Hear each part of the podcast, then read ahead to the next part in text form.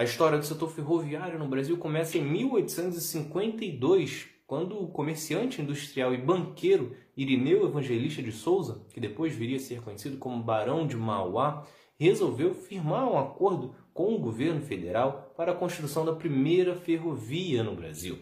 Ela sairia da Baía de Guanabara e iria até a raiz da serra, de onde seguiria até o Vale do Rio Paraíba e a província de Minas Gerais. Para a construção foi criada a empresa Imperial Companhia de Navegação a Vapor Estrada de Ferro Petrópolis. No acordo, o governo cedia a concessão do trecho para a empresa por 90 anos, cedia também terrenos públicos para esta construção, além de também permitir a desapropriação de outros terrenos e também isentava de impostos. A construção foi finalizada em abril de 1854, finalizando assim o primeiro trecho ferroviário do Brasil, que saía da Baía de Guanabara, mais precisamente do que hoje é conhecido como Porto Mauá, e indo até a região de Fragoso, num total de 14 km e meio de extensão. A empresa ainda tinha três locomotivas que faziam o percurso em uma velocidade de 35 km por hora. A partir desta construção, o Estado começa a ver a importância de construir estradas de ferro, principalmente para atender os interesses da elite cafeeira que via a estrada de ferro como importante para facilitar a exportação e também para a chegada de recursos estrangeiros. No entanto, o governo ainda não conseguia atrair investidores para as construções das estradas de ferro e teve então que ele mesmo investir para que elas saíssem do papel.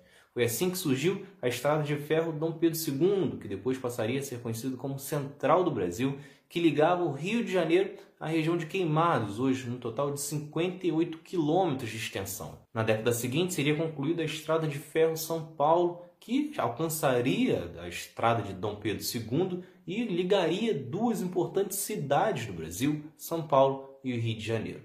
Até o final da monarquia, seriam construídos quase que 10 mil quilômetros de estradas de ferro no Brasil. As construções seguiriam na República, mas devido à crise do encilhamento, o país teve uma parada entre 1890 e 1900. O investimento só retoma em 1901, quando o Brasil supera as dificuldades financeiras e volta a investir no setor. Em um espaço de 20 anos, até 1920, seriam construídas mais 19 mil quilômetros de estradas de ferro. Eram 29 mil quilômetros de estrada de ferro, tendo ligações como do Recôncavo Baiano à Chapada Diamantina, Paranaguá a Curitiba, Laguna ao Rio Tubarão, Recife ao São Francisco, Porto Alegre São Leopoldo, a Madeira Mamoré, na Amazônia, São Paulo, até Corumbá, a Estrada de Ferro Corcovado e muitas outras no Rio de Janeiro e no interior paulista. Em 1930 chega ao poder Getúlio Vargas que implementa o plano de viação, que pretende reformar todo o sistema de transportes. Foram feitos muitos investimentos, principalmente com o objetivo de interligar modais, ou seja, o foco do governo Vargas era aprimorar o que já existia e não investir na construção de mais. Com isso, depois de 15 anos de governo, não foram construídos sequer mil quilômetros de estradas de ferro. Como, como comparação, os 20 anos anteriores haviam sido construídos 19 mil, ou seja, muito mais. Isso, apesar de ter sido uma reforma positiva, acabou iniciando o período em que o Brasil começaria a alargar as estradas de ferro. A queda de importância do setor ferroviário começa no governo de Getúlio Vargas e segue no governo de Juscelino Kubitschek. Ainda não ocorre um abandono de fato das ferrovias, que inclusive recebem investimentos pelo programa de metas do governo JK, porém, o grande foco de seu mandato é a construção de estradas rodoviárias. Prova disso é que foram mais de 14 mil quilômetros de rodovias feitas e pouco mais de 800 quilômetros de estradas de ferro. O foco nas rodovias segue nos governos seguintes, principalmente na ditadura militar, que pela primeira vez abandona de fato as ferrovias. E isso dá para notar nos números. Quando os militares chegam ao poder em 1964, o Brasil tinha pouco mais de 34 mil quilômetros de estradas de ferro. Em apenas dois anos, o Brasil perdeu 2 mil quilômetros, caindo para pouco mais de 32 mil quilômetros. Até o final do regime, esse número abaixaria para menos 30 mil, porque os militares focavam em fazer construções de rodovias, deixando as ferrovias de lado. Até foram feitas algumas obras, reformas e ampliações de algumas linhas, porém as ferrovias não eram o grande foco dos militares, que passaram inclusive a excluir linhas de transporte de passageiros. Isso fazia parte do plano de erradicação de trechos deficitários. O governo simplesmente apontava que determinadas linhas eram prejudiciais economicamente, não trariam lucros e simplesmente fechavam, sem sequer apresentar mais detalhes sobre a situação. Sendo que muitas dessas linhas não ligavam somente bairros e cidades vizinhas, como também estados. Era possível do Rio de Janeiro viajar de trem para São Paulo, Minas Gerais e Espírito Santo. A linha da capital do Rio de Janeiro ligava a Baixada Fluminense com a região dos Lagos, o Norte Fluminense e o Sul Fluminense. Era possível, por exemplo, sair do Rio de Janeiro para Juiz de Fora, de Duque de Caxias até Macaé, entre muitos outros tipos de conexões. Ao todo, foram mais de 10 mil quilômetros de ramais para transporte de passageiros excluídos pela ditadura militar.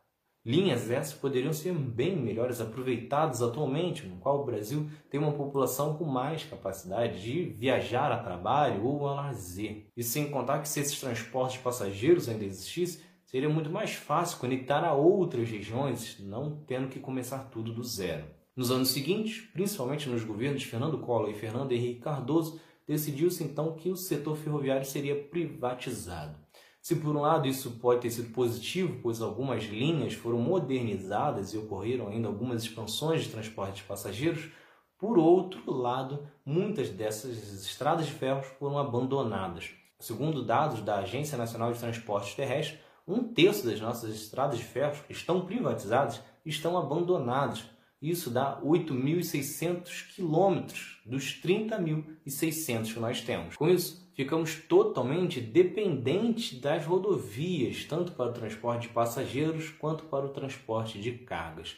De acordo com dados do IPEA, apenas 15% do transporte de cargas é feito pelas ferrovias enquanto 65% são pelas rodovias. E partimos primeiro de uma grande dependência dos caminhões. Isso ficou claro na greve dos caminhoneiros em 2018. Isso porque, se não for por caminhões, não tem como os produtos chegarem em boa parte do Brasil. E o segundo está no custo. Isso porque o transporte rodoviário com os caminhões é seis vezes mais caro que o transporte ferroviário. E esse custo é elevado em cima do produto que você consome. Um estudo da professora doutora Rosângela Mota da USP também aponta que o transporte ferroviário é mais seguro, menos poluente, impactaria menos no trânsito, entre muitas outras vantagens. Só que não é só no transporte de cargas que perdemos. O transporte de passageiros é ainda pior. Isso porque dos 30.600 quilômetros de estradas de ferro que nós temos, apenas 1.600 são utilizados para o transporte de passageiros. O número é extremamente baixo. Só como comparação, Portugal tem 2.179 quilômetros de estradas de ferro com transporte de passageiros. É 500 quilômetros a mais que o Brasil, sendo que Portugal é um país 90 vezes menor que o Brasil. Nos Estados Unidos, são 32 mil quilômetros somente de transporte de passageiros. E isso é uma tendência em quase todos os principais países do mundo. E o impacto de não termos tanta opção de trem no Brasil está no trânsito, nas horas de deslocamento da casa para o trabalho e até mesmo no número de conduções que é preciso pegar, às vezes duas ou três, para chegar no seu destino. Se vocês gostaram, curtam, se inscrevam para não perder nenhum episódio do outro lado da história.